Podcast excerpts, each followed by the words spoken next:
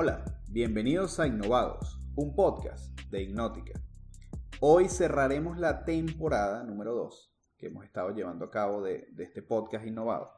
Y cerraremos con un tema que consideramos bastante interesante, que es el desarrollo tecnológico. Porque es tan importante para dinamizar en muchos casos la economía de, países, cómo ha ayudado, porque esto es un proceso, esto no es un proceso rápido, o sea, para poder dinamizar o, dedicarse al desarrollo es necesario eh, tener cierta formación. Entonces no es algo como puede ser la construcción o como puede ser alguna otra actividad económica de rápido, de rápido desarrollo y que no necesitas tampoco tener un personal tan calificado para poder llevar a cabo la misma. Y por eso hay países que se han apuntalado en ellas al momento de poder eh, o buscar hacer resurgir sus economías. Pero el desarrollo es una apuesta a largo plazo. Y la historia ha demostrado que incluso países que eventualmente en algún punto de su historia se han visto devastados por algún desastre natural o por guerras, pues han tomado esa vía del desarrollo de tecnología y a día de hoy son punteros, son líderes a nivel mundial y nosotros o el mundo en general pues les compra ya sea soluciones o les compra cualquier infinidad de productos que se están desarrollando y que la sociedad poco a poco ha ido adaptando dentro de su, de su vida. Y por eso es un tema que consideramos eh, muy llamativo, muy interesante, con muchas aristas para poder debatir. Y quisiera comenzar por algo de la región. Y es que pareciese que cuando uno habla de desarrollo tecnológico, uno, hay muchas personas que a uno lo miran de una forma rara porque creen que uno está hablando de, algo que puede ser considerado una locura, porque en muchos casos te dicen, ¿para qué vas a desarrollar si lo puedes traer de China? Si ya los chinos lo hicieron y ya lo puedes comprar y es mucho más barato. Y esto abre un gran debate. Entonces me gustaría comenzar con esa opinión que tienen tanto Oscar como Carlos al respecto. Entonces, Carlos, ¿qué opinas sobre esto? ¿De verdad crees que es una locura desarrollar eh, algo, desarrollar tecnología. Voy a poner un ejemplo de cuando trabajaba en telecomunicaciones para una empresa nacional que se llama CanTV. En aquel, en aquel momento estaba comenzando un proceso de, adquisición de equipos hacia China para una red de WDM. Y en el país estaba comenzando a hablarse de transferencia tecnológica. en esa transferencia tecnológica, los, chinos nos enseñaban a cómo comprar sus productos, cómo usarlos, cómo colocarlos en servicio. Y se invirtió mucho dinero en personal que viajó, en personal que se hizo doctorados en China, y realmente lo que te enseñaban era cómo usarlo, pero muy pocos aprendieron realmente a cómo crearlo, a cómo hacerlo. Creo que me, atrevería a decir que, nadie. Entonces, lamentablemente, la región está acostumbrada a adquirir soluciones de terceros, particularmente iniciando en temas en China, Europa, Norteamérica, que son como mercados o proveedores directos de, de nuestra región en Latinoamérica, pero muy pocos en Latinoamérica nos atrevemos, y me incluyo, a crear tecnología y e implementar soluciones dentro de nuestros clientes o para nuestros clientes con tecnologías propias. Es allí una gran oportunidad y una gran, un gran reto también dentro de lo que es la producción de tecnología para satisfacer necesidades del mercado, que hoy en día pues son mucho más sencillos o más factibles de crear con todas estas herramientas de makers que existen en el mercado. Es así. Y quisiera que el término, para nuestros oyentes, el, término de, desarrollo tecnológico lo quiero usar en, el amplio sentido. No nos queremos limitar solamente a, un desarrollo de un producto o de un hardware en particular, sino a la combinación tanto de hardware como de software. Porque hay un tema que hablaremos más adelante que tiene que ver con ese, ese, la necesidad de la programación en nuestra vida diaria. Entonces, Oscar, eh, quisiera ver esa opinión. ¿Tú crees que de verdad el desarrollo es como una palabra tabú o una palabra prohibida en, la región. No, no lo es. Si lo hablamos bien del sentido amplio como lo dices. Tecnología. Tecnología, ¿qué, qué es? Es, es? mejorar sobre un proceso, no tiene que ser sobre electrónica específicamente, sobre electricidad. Tú puedes mejorar cultivos, puedes mejorar cómo obtener mejores cosechas, literal, procesar agua sin emplear tecnologías de microcontroladores, ¿ok? Ahora, ese no es el área grande que nos compete hablar ahorita. Lo que yo veo, que es lo que más quiero rescatar, es el tema de la programación. Ciertamente, todo termina en saberlo programar. En capítulos anteriores hemos podido hablar de que estamos inundados de hardware tenemos dispositivos, el Internet de las Cosas, dispositivos muy, muy económicos que hacen muchas cosas, sobre todo en conectividad. Te permiten desarrollar las ideas, o implementar, mejor dicho, las ideas, necesidades que tienes a muy barato, a muy bajo costo, con tecnologías abiertas. Buenísimo, ahí lo tienes servido. ¿Cómo lo programas? ¿Qué tan complejo es esa ventana o punto de acceso a poder integrarlo, porque entonces quiero llevarlo un poquito más allá. Ciertamente, tú tienes aplicaciones de celular que puedes arrastrar en algunos casos elementos y configurar muy sencillo, préndete, apágate a todo horario y tal. Pero esos son realmente, como yo lo veo ahorita, en casas o sectores muy privilegiados que no es la mayoría de la población. La mayoría de la población en desarrollo requiere soluciones más sencillas, como alertas de cosechas, de desastres naturales, de disponibilidad quizás de agua, de, polución, donde haya zonas industriales. Entonces ese acceso se hace con aparatos más sencillos, pero sigue estando la base de la programación. Entonces llego al punto de, que es, ¿cómo tienes un contexto, una ciudad, un entorno que te permita fomentar ese estudio, esos conocimientos? Porque tú desarrollar tecnologías no la aprendes de la nada, o la aprendes por la necesidad que te obliga a mejorar un proceso y después la competencia, libres mercados, en teoría, te ayuda a mejorar siempre y gana un mejor o es el mejor producto. Pero ¿cómo haces para tener ese entorno que te permita ser creativo? Ese es el gran tema, no en todos los países sucede. O sea, donde hay mayores adelantos, como tú dices, la transferencia tecnológica, Carlos. China, yo a recordar esa etapa del satélite, y es cierto, yo también tenía amigos que se fueron, estudiaron, etc. Muchas veces, la mayoría, eran la venta del producto, pero ¿qué conocimientos te trajiste? Específicamente para aprenderlos, porque los aprendiste, pero ya ahorita estás en el exterior igual. ¿Qué ganó el país finalmente? Tienes institutos nuevos donde estés fomentando ese tipo de, herramientas o de desarrollo para poder crear nuestros propios satélites. O quizá no los creas, pero por lo menos tu propio control, porque se llegó a hacer aquí una sala de control. No me acuerdo en qué estado, donde se llegó a transmitir y a controlar los satélites. Ahora, ¿cómo quedó eso? En, Bamari. Ok, eso sigue activo. ¿Ese conocimiento perduró? ¿Alguien lo está enseñando en alguna universidad?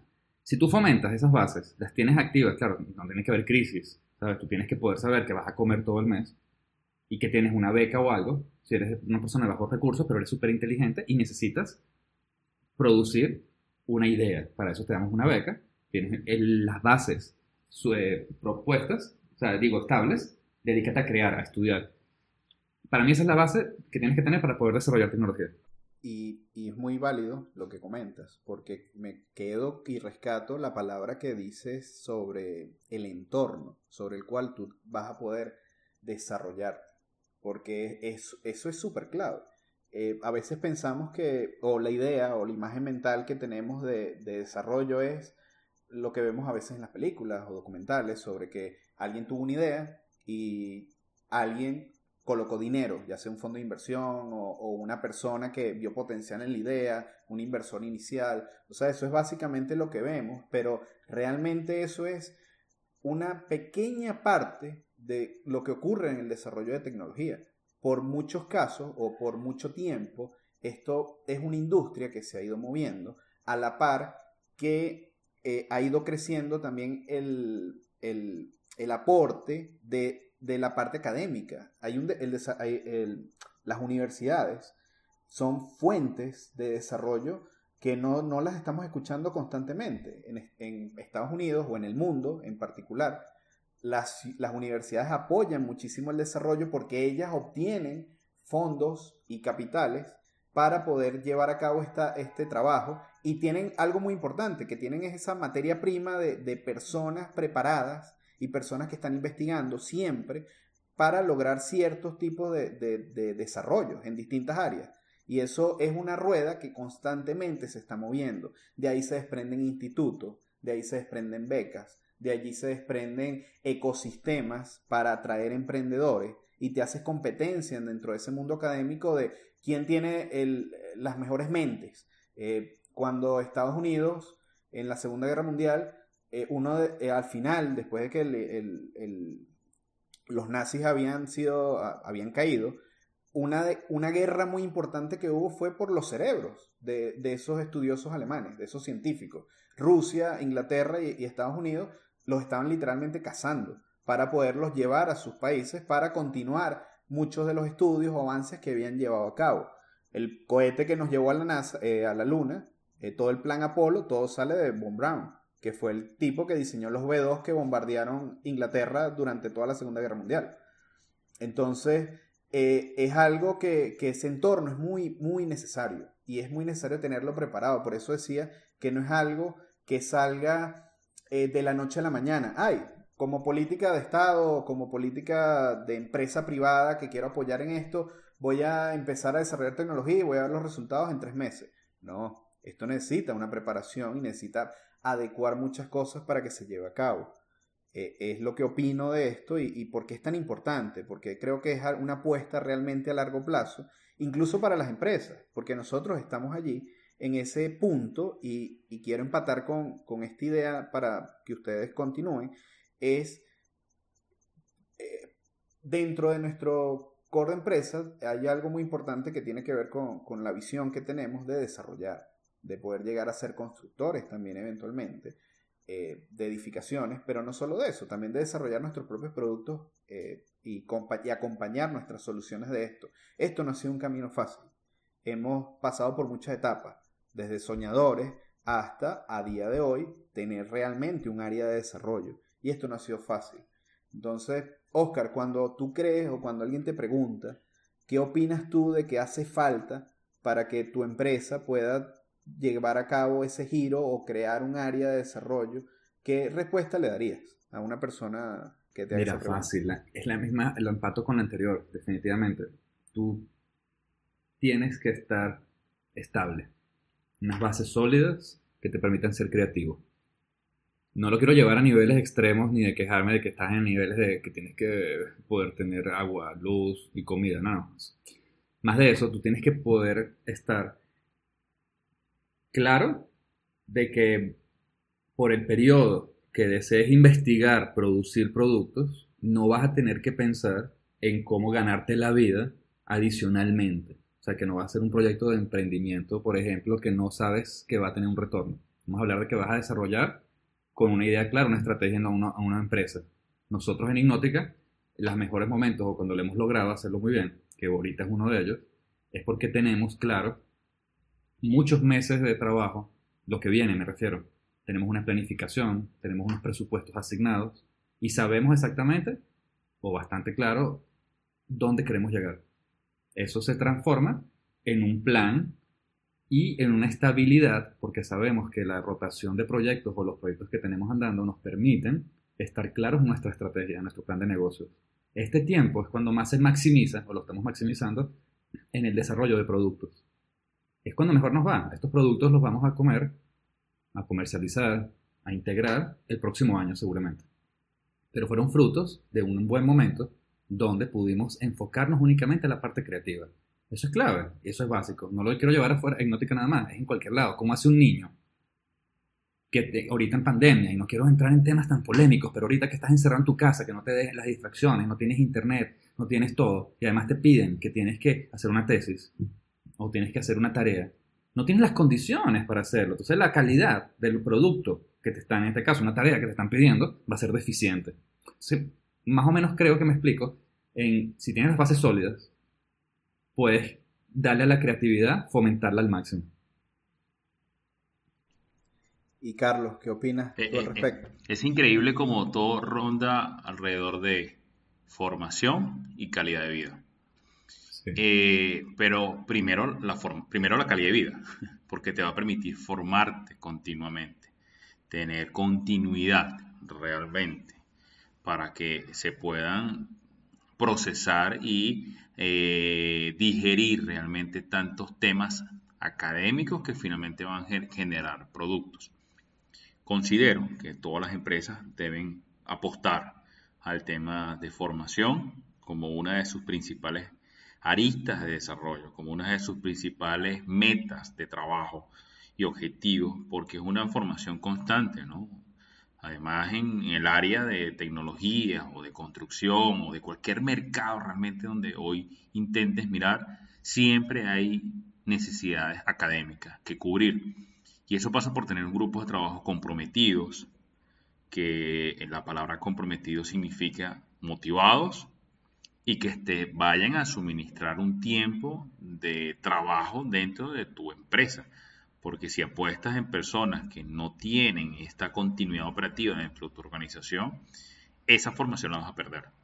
Esa formación, esa inversión en formación simplemente va a, va a generar un, un, egreso económico de tu organización, pero no vas a tener un retorno en la inversión con base a desarrollo. Entonces, allí importante un tema de, de entender el compromiso y de que los colaboradores entiendan que gran parte de lo que buscamos, los que estamos detrás de esta eh, baranda, es buscando ese apoyo que te permita sumar un periodo de tiempo y una motivación al aprendizaje mucho más allá a las labores diarias de mecánicas del día a día, sino qué puedo hacer, qué puedo lograr, qué voy a sumar con este nuevo conocimiento para poder desarrollar nuevas soluciones que mejoren los procesos de cualquier área, porque como lo hablabas tú, la creación de tecnología como una visión amplia, pues no simplemente está relacionada a solamente desarrollo de hardware y software en particular, es lo que mencionas, Carlos, es, un reto para las empresas, porque en muchos casos representa también un cambio de cultura y es fomentar esa creatividad para mantener a las personas motivadas, a los colaboradores, que le están ya apoyando en, algún desarrollo en particular. Hay muchas ideas y experimentos habido. El, uno de, los, de, esos experimentos famosos eh, lo llevó a cabo Google con el famoso 20% de, dedicación, que tal vez lo han escuchado nuestros oyentes, que es que del tiempo que tú dedicas a todas tus actividades dentro de la empresa, eh, la empresa te, te, no te apoyaba, sino te, la palabra es, te motivaba a que 20% de ese tiempo que tú dedicabas a, tus a, tu tiempo, lo dedicaras a desarrollar algún proyecto personal. Y de allí, de allí salieron muchas ideas. Gmail es una de ellas de alguien que dijo, oye, yo puedo mejorar el correo interno de la empresa. Y fíjense de la buena idea que es que eh, la cantidad de usuarios que tiene a día de hoy y soluciones conexas que se le han ido integrando a esa aplicación.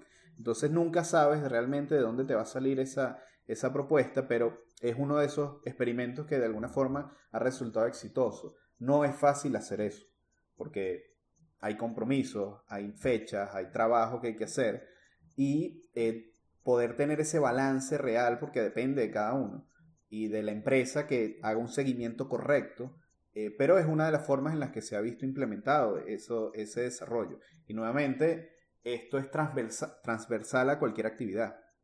Ahora, eh, quisiera más bien ver su opinión respecto a, eh, sabemos que China es un monstruo de producción y de desarrollo de tecnología y que inunda los mercados con múltiples soluciones y productos.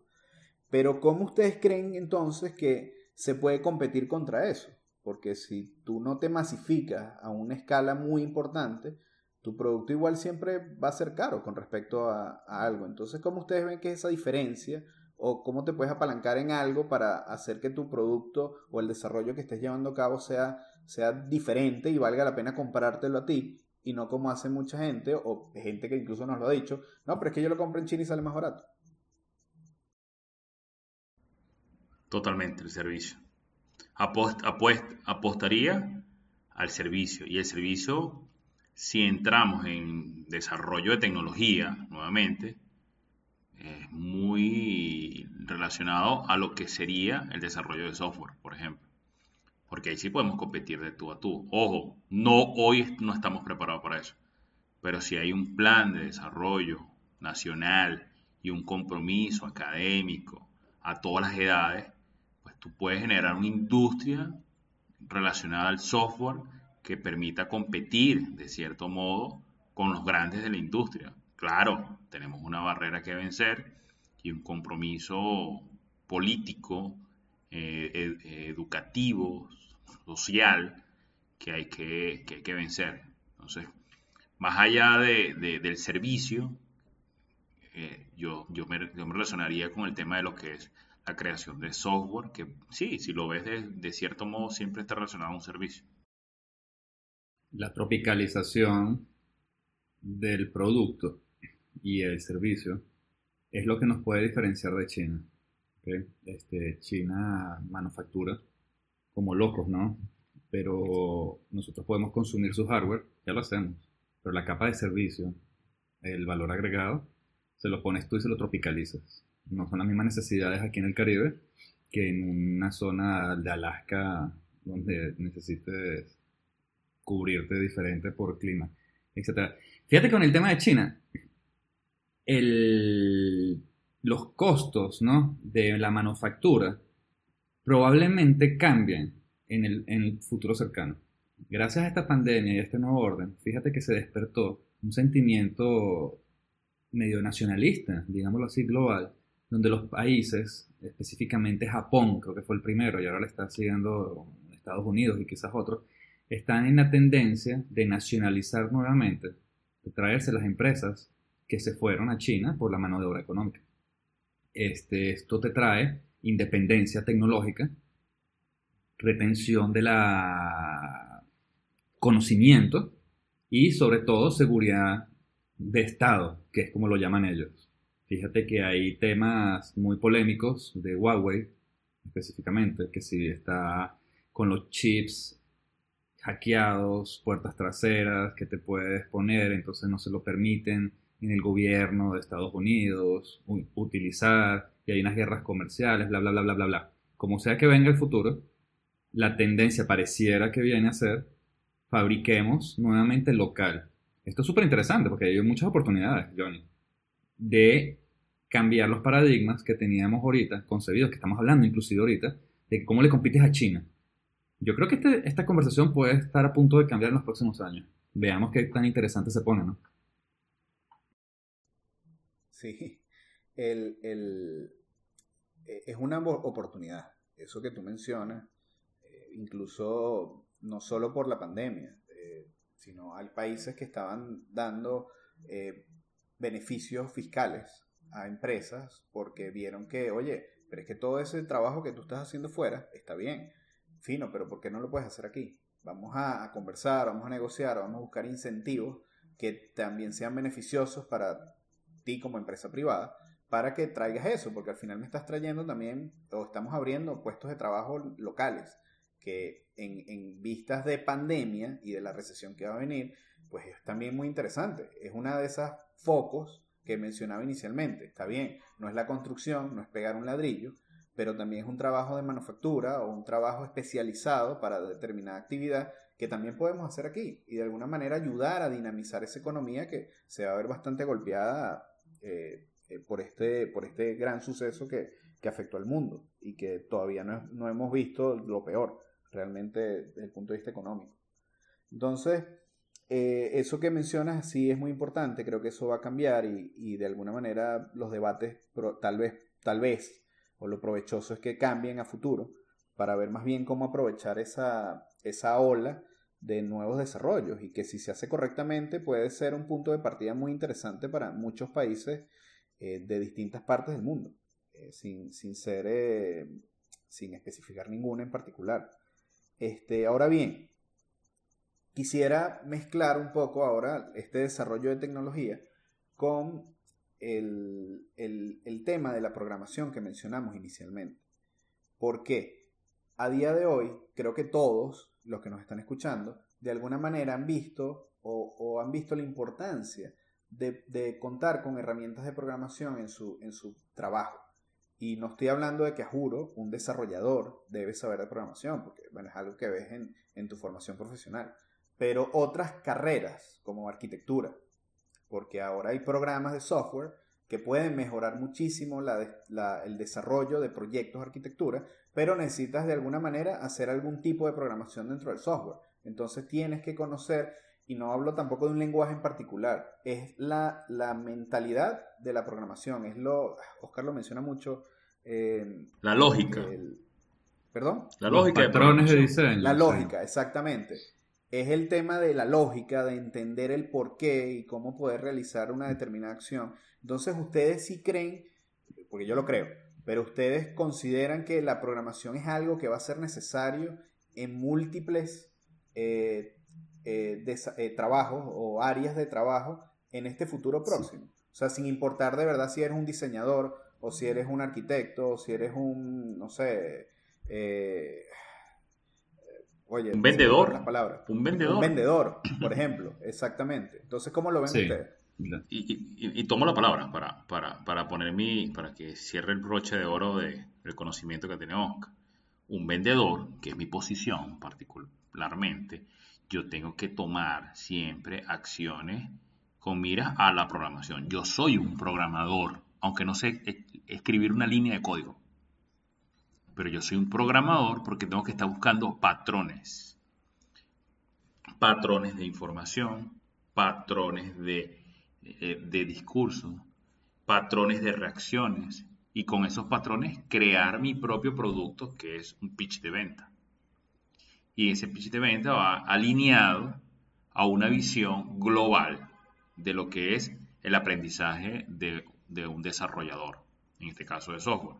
Si me interesa enormemente el mercado de creación de software, desarrollar productos o soluciones propias, que me encantaría y he estado siempre estudiando y revisando algunas soluciones. Pero eh, las habilidades reales de, crear lógicas y códigos y programas, pues no los tengo todavía y considero que sí es una de mis debilidades para poder desarrollar productos con mi visión. Pero si no vemos desde el punto de vista de la lógica, yo me considero un programador. Por supuesto, que lo eres. Tú tienes que automatizar todas esas herramientas de cotización, de los patrones que dices de información, de encontrarlos, de alguna forma tienes que organizarlos para hacer tu trabajo más productivo, tu programas realmente. Ahora que no eches una línea de código en un Python, en C específicamente, no importa. Pero ya sabes que quieres lograr una meta y tienes que seguir una serie de pasos. Tienes la educación y hasta formal la tienes de que un problema se le entra con una serie de pasos y procedimientos argumentados. Estableces una hipótesis, vas a hacer la prueba, bla, bla, bla, bla.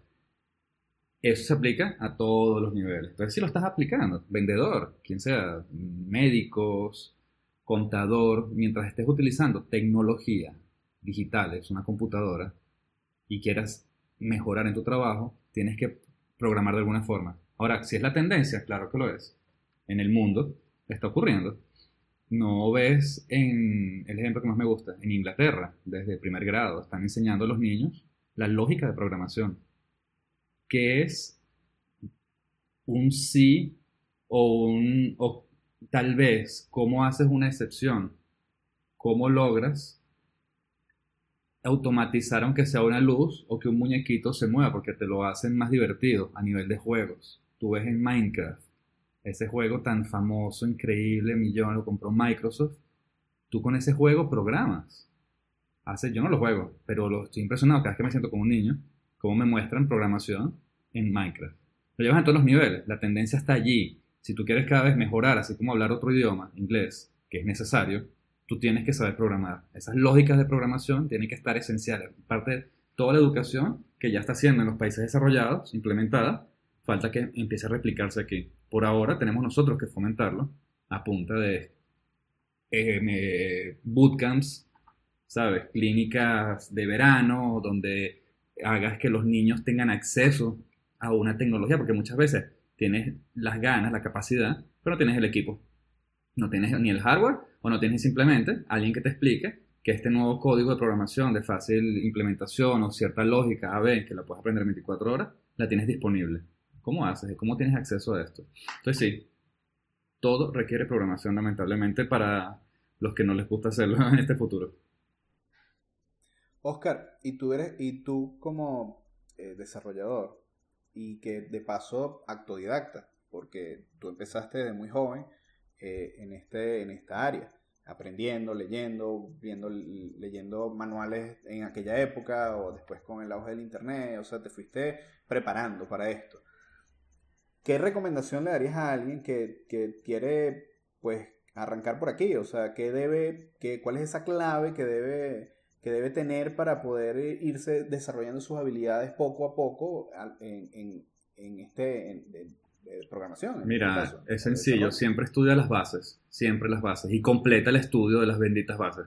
Si vas a estudiar, digamos que te quieres ir por el mundo web, tienes que obligatoriamente entender todo el mundo y el reino de lo que es HTML y cómo se come. Después CSS para capas de diseño y después te puedes ir a programación como tal. Pero si no entiendes estas dos capas iniciales, olvídate que vas a poder hacer algo interesante en el futuro o teniendo esas brechas de conocimiento, siempre vas a tener trabajos mediocres. Lo quieres llevar a automatización, pues aprende la básica, las lógicas básicas, diagramas, aprende qué son relaciones, qué son controladores si eres electrónico, los sensores, los actuadores, todos los tipos de procedimientos. Si tienes las bases sólidas y te concentras siempre allí, en cómo funcionan las cosas, puedes ser programador sin esfuerzo. Porque echar código es como hablar, es como escribir concentrado. Tú narras una idea estructurada, estás educado para ello. Si tienes claro qué es lo que quieres y con procedimientos, te comes el mundo. Entonces las bases siempre son. Es lo que me... Yo no, yo no entendí eso desde el principio. Me tardé años en entenderlo y aunque yo aprendí a programar formalmente por contrato, me obligaron en el 2000 en el, en el, en el .com boom que hubo, en la primera startup que tuve, este, por contrato decía que yo tenía que aprender a programar específicamente ciertos idiomas para poder entregar ciertos productos. Entonces tenía la soga al cuello, donde obligatoriamente este, implementé algo con el Internet de los 90 que logró salir al aire y bueno, pude comprar con, con esa misión. Ahora, de esa forma y ese mismo problema de haberlo hecho tan rápido y obligado, me llevó a tener malas prácticas. Esas malas prácticas las fui corrigiendo con el tiempo porque nunca he parado de desarrollar y de hacer proyectos para mí y para mis empresas. Entonces, la misión siempre son las bases. Ustedes saben lo obsesionado que estoy es cómo funcionan las cosas bases. Y eso es maravilloso. Con eso puedes desarrollar productos. Con eso no importa la complejidad de un desafío, una solución que tengas que ofrecer. Sabes que la tecnología es lo de menos. La tecnología está para ti, disponible y servida. Lo único que tienes que saber es cómo leer el manual y cómo saber aprender. Bueno, saber aprender no es fácil hay que obligarse, en uno mismo. Eso te lo da la estructura de la universidad. Si eres un autodidacta, es difícil aprenderlo. Las bases atacarlas. Sencillo. Y ahora, cambiando un poco el tema y poniendo un poco un poquito más creativo, ¿cuáles creen ustedes que sean, o si les preguntara, dígame una, una tecnología que será clave en el desarrollo de, de, de nosotros como sociedad en los próximos años o a corto plazo? ¿Qué dirían ustedes? una tecnología que... Que consideres que sea clave en, en, el, desarrollo como sociedad. Mira, no creo que, no, no, me atrevo a predecir algo nuevo, como un carro volador, ¿sabes? No lo puedo saber, pero sí sé que las tendencias en las telecomunicaciones y satelitales ahora, de baja órbita, como las que está lanzando SpaceX para proporcionar Internet en todos lugares del mundo, sumado a las iniciativas de tener redes privadas y de corto alcance con bajo uso de energía, como LoRa, eh, toda esta infraestructura de telecomunicaciones que vamos a tener muy pronto, ya, pero es que ya está en la esquina, de forma global, esa es la tendencia de cambiar todo. Todos los aparatos van a estar intercomunicados. Todos, no, no sabes, no sabes la cantidad de data que vamos a estar procesando en ya a la vuelta de la esquina, gracias a que ahora estás en lugares remotos. Ahí está la tendencia que yo veo que nos va a cambiar. ¿Y tú, Carlos, qué, opinas o qué crees que va a ser una tecnología que puede cambiar de verdad a la sociedad en, el plazo del tiempo? Es algo que, todos probablemente hemos pensando, que es el tema de el uso de la inteligencia artificial, de todo el tema de la data, pero orientada al no programador, al que tiene la necesidad de simplemente crear una solución con base a su conocimiento, utilizando frameworks, podemos, podemos decirlo, o, herramientas que te permitan sacar mayor provecho de ese tipo de tecnología. Pero todo pasa por primero entender realmente de qué va esto y cómo esas soluciones van a sumar a nuestro día a día. Eso es ya, eso es inmediato, está ocurriendo. Y creo que es una de, de las necesidades de, de desarrollo y de formación que están allí. Si nos vamos por el mercado de la construcción, que es nuestro mercado, pues el tema de, la metodología BIM y la implementación del BIM Management en sus líneas totales, no solamente en un punto específico, como por ejemplo el diseño 3D o la simulación, sino el BIM Management global, integral dentro de una obra, que todo quede dentro de lo que es la herramienta de gestión del BIM, es una tecnología fundamental para el mercado de la construcción. Pero lo vemos nuevamente, si vemos el BIM, muy relacionado también a lo que es data, inteligencia artificial, herramientas y cómo sacar el mayor provecho de ello para su implementación. Más, de eso creo que sería redundar. Sí, de esto de, soñar un poco y de, verdad creo que va a ser un cambio eh, sustancial que espero que sea aprovechado para bien de la, humanidad. Yo, he estudiado últimamente todo muchas cosas relacionadas con la automatización de, del agro, de, la agricultura, de cómo la integración de tecnología allí beneficia muchísimo la producción de, de alimentos. Y, y, por hectárea, por metro cuadrado, obtienes unos rendimientos bastante impresionantes. Si, eh, a día de hoy son países puntuales los que han estado haciendo este tipo de experimentos que involucra inteligencia artificial, involucra robótica, involucra el uso de drones, o sea, muchas tecnologías que las puedes ver aisladas, pero se le está dando una, una conexión a todas ellas. Y dentro de esto, Holanda, en la, en la, en la agricultura automatizada, usando invernadero, que básicamente lo que están haciendo es un cultivo vertical. O sea, esa idea que seguramente por ahí han escuchado de, de cultivos verticales, pues, pero llevado de una manera formal y con investigación, es algo que puede ayudar a, la sociedad y a distintos países que se dediquen a esto a mejorar la producción y dejar de depender en muchos casos de la naturaleza. O sea, de, si está lloviendo, si este año llovió poco o mucho, de si el sol incide de una manera u otra, de las plagas, porque bajo ese ambiente controlado puedes obtener muchísimos rendimientos y la investigación está, está allí y, se está llevando a cabo y, tiene resultados bastante promisorios para ser explorados y, replicados en muchos países del mundo, sabiendo que el tema de producción y de recursos en, muchos casos en países es limitado. Y, esto es una manera de que pudiera ayudar a paliar, a paliar ese problema eh, en, estos países. Entonces creo, o es lo que más me llama la atención, así como ustedes también mencionaron lo, lo que ven, eh, ahora bien, eh, ya para ir, finalizando el, episodio de hoy, Carlos, tú mencionaste la construcción y nosotros obviamente somos una empresa ligada a la construcción.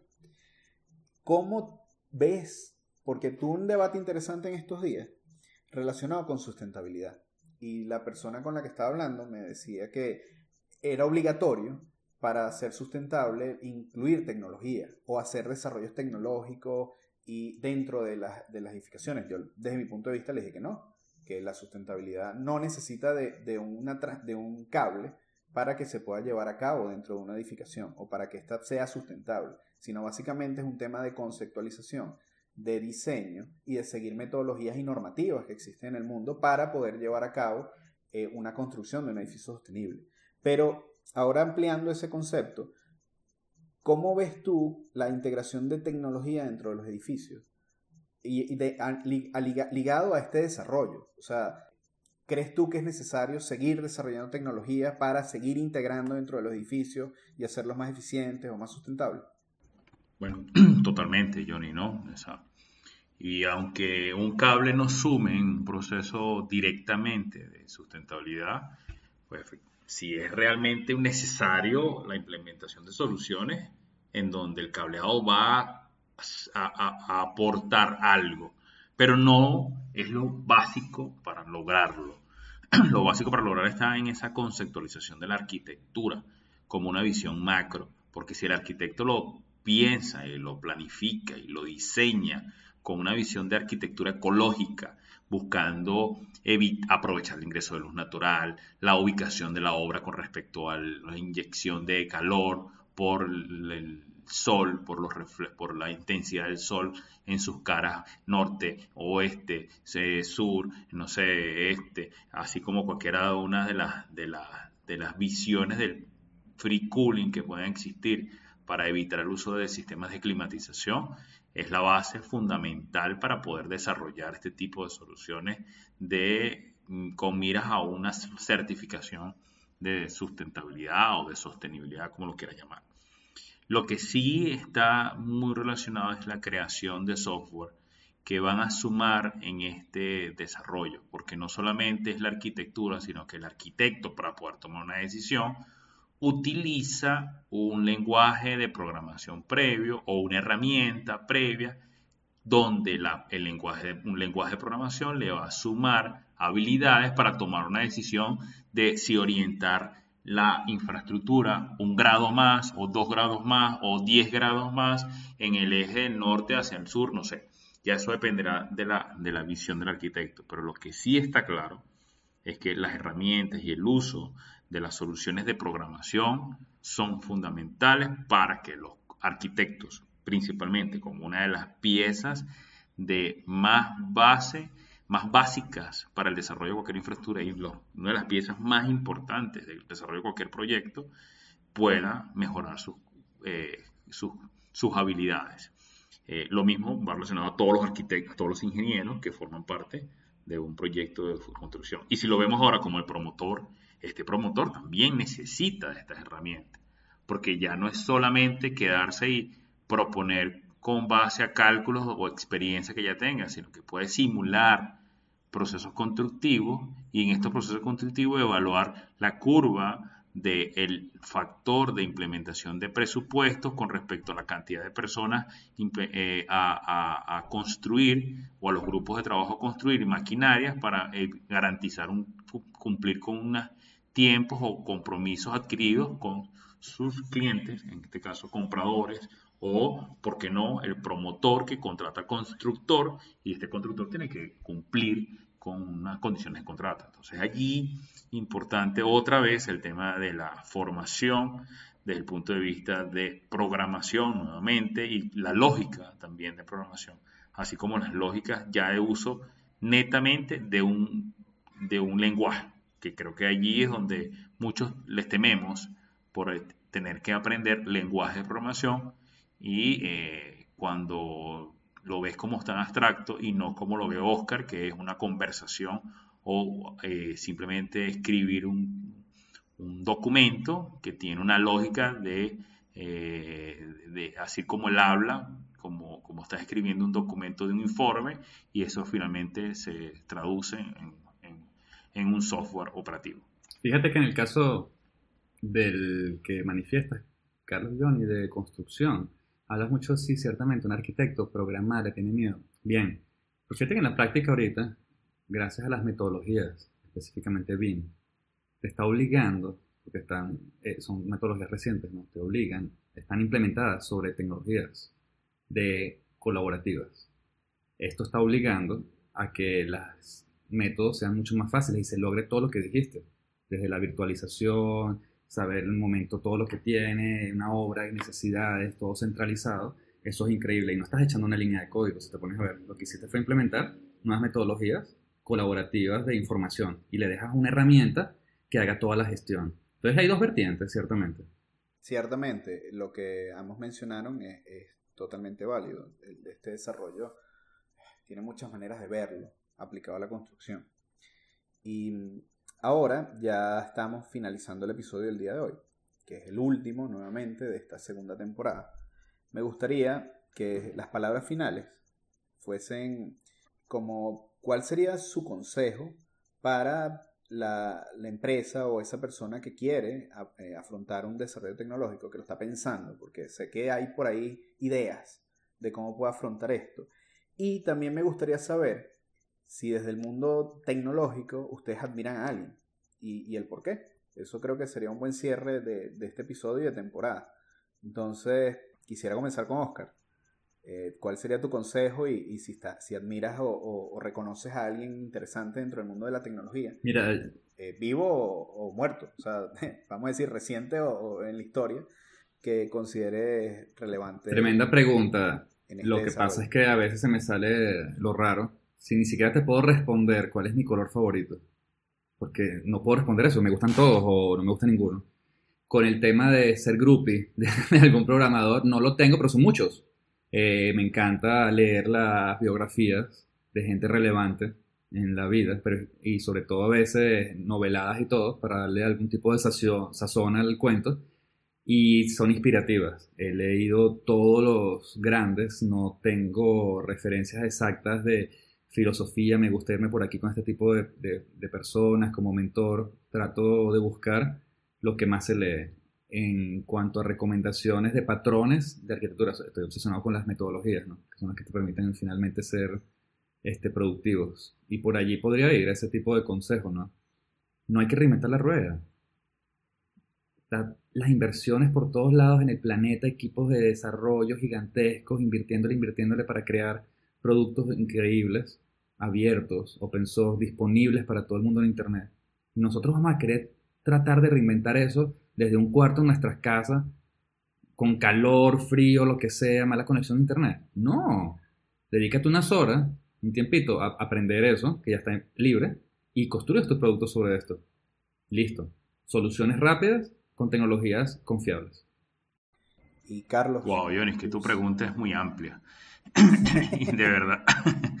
y, y, aunque no me voy a ir a aguas profundas, lo que sí realmente quiero cerrar, y, no quiero cerrar no solamente este capítulo, sino el episodio, es con probablemente el mismo mensaje que, que toqué cuando hablamos de BIM, que es atreverse a cambiar, atreverse a hacer las cosas distintas, atreverse a hacerlo. Esto mismo que estamos haciendo, el podcast. ¿Cuántas veces estuvimos conversando de, mira, queremos crear contenidos de esta forma?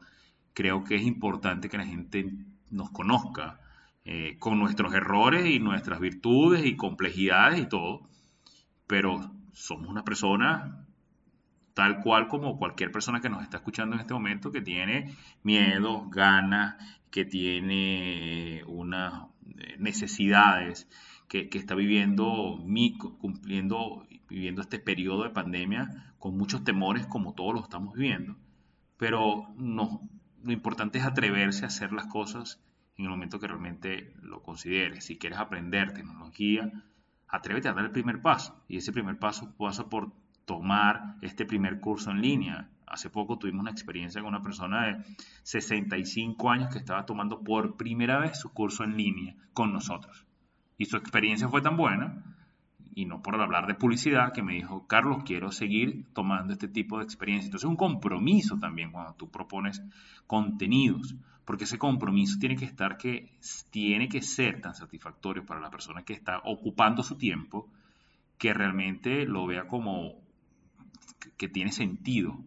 Y volviendo al, volviendo al tema de, atreverse a hacerlo, está pensando, estoy pensando ahora en, estas grandes organizaciones de constructores de mucho renombre que tienen cierta edad y trayectoria y, y, realmente en muchas ocasiones lo que le da es miedo a ese cambio que es ya, que lo tenemos en la puerta que es tanto así que les ha tocado, nos ha tocado mucho montarnos en la ola ya corriendo cuando ya la ola está caminando y, es difícil, sí, pero es necesario. Entonces, quiero cerrar el capítulo primero felicitándote Johnny por el esfuerzo que has tenido en crear este escenario de podcast en donde hoy cerramos esta segunda temporada, pero que está abierto a crear mejores y más contenidos orientados a una conversación entre amigos, entre profesionales, que se preocupan por un tema específico para poder dar a conocer nuestra visión, nuestras ganas y nuestros objetivos.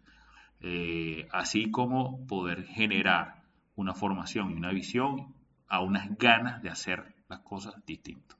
Que este país, particularmente donde vivimos, en este caso hoy Venezuela, pues requiere tantísimo de profesionales que se atrevan a hacer las cosas distintas y salir de esta cúpula o de este círculo vicioso de corrupción y de dificultades políticas sociales que hoy nos mantienen en, la cola de Latinoamérica. Oye, gracias por las palabras. Este podcast de verdad es un esfuerzo conjunto. O sea, no, hay mucha, eh, trabajamos mucho detrás de esto y era una idea que teníamos rodando desde hace tiempo. Eh, pero bueno, lo estamos haciendo de la mejor manera posible y, sé que vamos a mejorar. Porque esa es la idea. Siempre puedes ir a mejorar. Muy bien, Johnny. Yo con el cierre de quisiera eh, cerrar con dos cosas. desde el punto de vista de un consejo, yo diría que, porque hay un, seguro hay un tema recurrente que es, pero ciertamente hablamos de oportunidades, hablamos de esto, pero ¿de dónde saco los fondos para poder aplicar a, mi idea o poderla desarrollar en mi desarrollo? Y el, el, los fondos para poder desarrollar ciertamente son un punto eh, necesario para poder llevar a cabo una idea. Eh, no voy a entrar en detalles de dónde los puedes obtener, si familiares, prestado, buscas una inversión, no. Creo que pasa por tener esa idea clara y hacer todo el esfuerzo para que se vea el compromiso que tú tienes con tu idea. En muchos casos, eh, porque el, dinero y los fondos siempre están allí, de alguna manera u otra. Siempre puedes ir a acudir a, desde una competencia donde puedas demostrar tu idea para obtener alguna financiación, un financiamiento semilla, o algún inversor que existen. Existen inversores privados, existen aceleradoras o programas eh, tanto nacionales como internacionales, porque ese ecosistema sí se ha ido desarrollando de una manera más o menos estable aquí en el país o en la región. En la región obviamente hay muchísimos casos más de éxito y tal vez más facilidades para obtenerlo, pero aquí también en Venezuela se puede hacer. Entonces creo que es profundizar en la idea, porque muchas veces lo que buscan es que ese compromiso del, del emprendedor o de las personas, del equipo de trabajo, exista porque el éxito de esa idea o no va a depender del compromiso que se tenga y del trabajo y de las ganas que se le ponga. Eh, ahora, si se desarrolla en más o menos tiempo, bueno, eso ya sí dependerá de un tema de recursos para poderlo llevar a cabo, en este caso recursos económicos. Y por parte de la persona que admiro, eh, me voy a ir un poco hacia el lado de la física, porque quiero dar el ejemplo de que la tecnología realmente es agnóstica. No es buena o mala, sino es el uso que se le dé y hablando de la Segunda Guerra Mundial, que fue con lo que empecé en uno de los comentarios, en Alemania Heisenberg, el físico que estaba, eh, que habían comisionado para que desarrollara la bomba atómica, él, él al final nunca la desarrolló. Eh, no la desarrolló y creo que no es por un tema de capacidades, porque era una persona brillante que había hecho una serie de descubrimientos y que realmente estaba bastante cerca. Pero creo que no la desarrolló porque realmente sabía cuál era el uso que le iban a dar a eso. O sea, y en un proceso de guerra. Era muy, es muy fácil determinar para qué iba a ser. Entonces, es una persona que eh, desarrolló y, y, fue desarrollando algunos avances desde el punto de vista de la ciencia que eran muy relevantes, pero llegar justo al final de decir, aquí ya está lista la bomba, eso no lo hizo. Y lo hizo, no lo hizo por todo lo que he leído y eso por un tema ético, realmente. Este, no quería ser el destructor de los mundos, como lo llamó Oppenheimer a la, a la bomba atómica. Entonces quiero, quería cerrar con ese, ese comentario final. Eh, a todos nuestros oyentes, a ustedes muchachos, muchas gracias por acompañarnos, acompañarme en este, en este recorrido del podcast. Eh, va a ser, ha sido enriquecedor y ha sido de temas muy interesantes. Y para los oyentes, esta, con esto cerramos nuestra segunda temporada. Vamos a tomar una pausa para preparar esta tercera temporada con nuevas ideas y, y secciones incluso dentro del podcast que harán esto más interesante y, entretenido para todos. Entonces, gracias a todos por escucharnos. Esto ha sido Innovados, un podcast de Hipnótica.